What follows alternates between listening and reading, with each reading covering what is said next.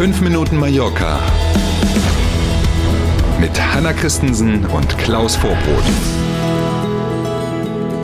So, fünf Minuten Mallorca. Schön, dass Sie auch diesen Tag mit uns beginnen. Schönen guten Morgen. Heute ist Freitag, der 19. August. Und wir haben uns heute mal was Besonderes überlegt.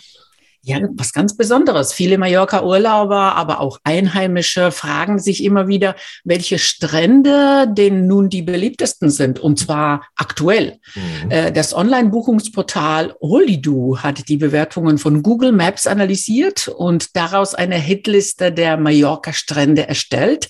Hier mhm. kommen die Top drei. Wir beginnen mit Platz drei und zum Schluss gibt's noch eine Überraschung, würde ich sagen. Ja, dann lassen wir uns mal überraschen und fangen tatsächlich mit Platz 3 an. Calo des Moro im mm. Südosten der Insel. Ähm, ein paar Kilometer ja nur weg von Santani. Das dürfte eigentlich jeder schon mal gehört haben oder ja. sogar gut kennen.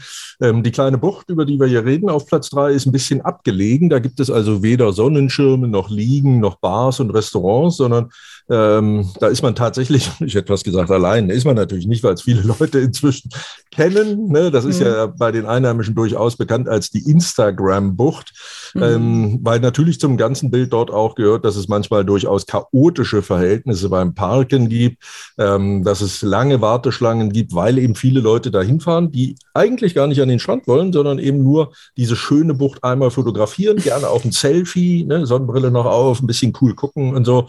Ähm, das, dafür ist die inzwischen bekannt und deswegen ist es in der Regel auch ein bisschen schwerer, dorthin zu kommen, wenn man aber mal da ist, Handtuch mitnehmen und eine Decke. Wie gesagt, gibt keine Liegen. Traumhaft schöne Bucht. Ja.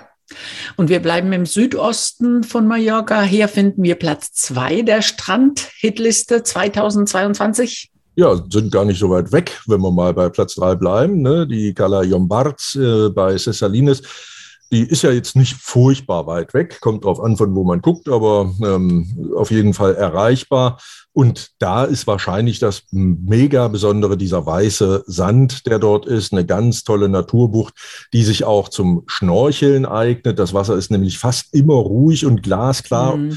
Und deswegen kann man auch unter Wasser ganz gut gucken. Wie gesagt, deswegen ein Eldorado für die Schnorchel- und Tauchfans hier.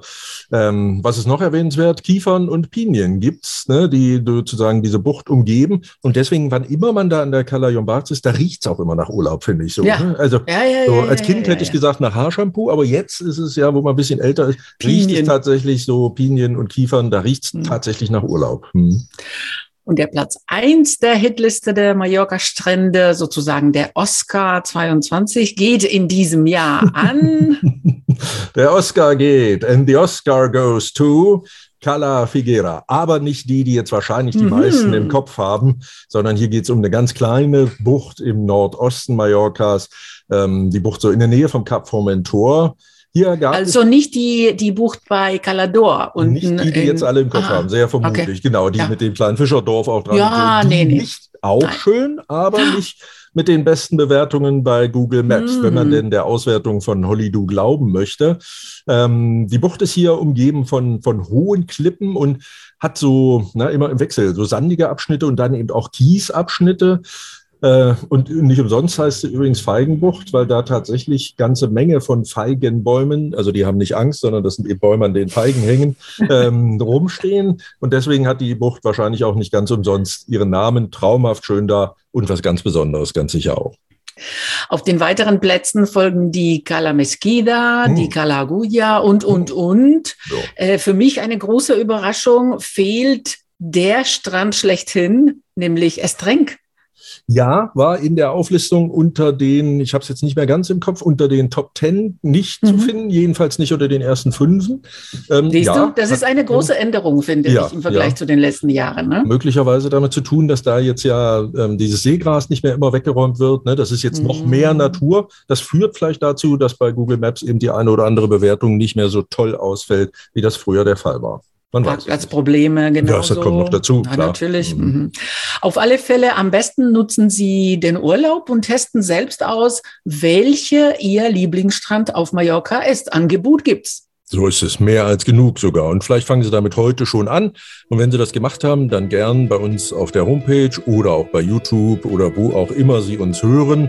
Einfach mal Ihre Erfahrungen hinschreiben, so als Kommentar und Feedback. Freuen wir uns drüber. Apropos darüber freuen, wenn Sie am Montag um sieben wieder dabei sind, da freuen wir uns natürlich genauso. Bis dann, schönes Wochenende. Passen Sie auf sich auf. Tschüss. Bis dahin.